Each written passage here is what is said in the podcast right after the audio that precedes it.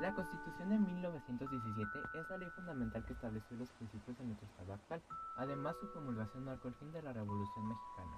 Muy buenas tardes, me presento, mi nombre es Aaron y hoy vamos a hablar sobre la Constitución de los Estados Unidos Mexicanos de 1917. La Constitución de 1917 fue promulgada el 5 de febrero del mismo año y trajo consigo el establecimiento de garantías sociales que fueron herencia y al mismo tiempo pusieron fin al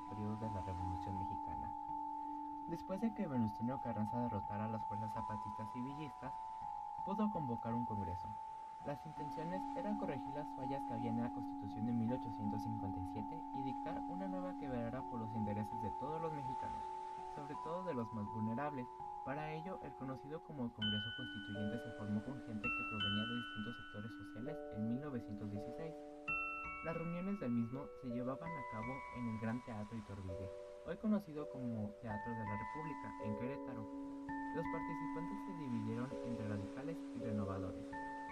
Los, los, primeros no coincidían del todo con las ideas de Carranza, mientras los segundos sí al 100%. A pesar de las diferencias, lograron coincidir en la defensa de los derechos de los trabajadores y del territorio nacional. Como consecuencia, se logró un documento muy innovador para la época,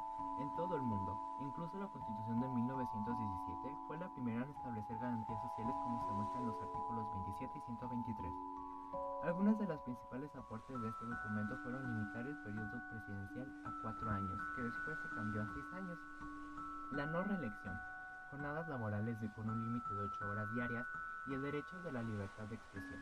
La Constitución de 1917 promulgó el 5 de febrero del mismo año y marcó el fin al conflicto armado conocido como la Revolución Mexicana. No obstante, entró en vigor meses después, el 1 de mayo. Desde entonces, este documento ha sufrido numerosas modificaciones. Sin embargo, la esencia de su carácter revolucionario es una herencia que permanece viva hasta el día de hoy en todos los mexicanos. Con eso terminamos el podcast del día de hoy. Agradezco mucho su atención y su tiempo.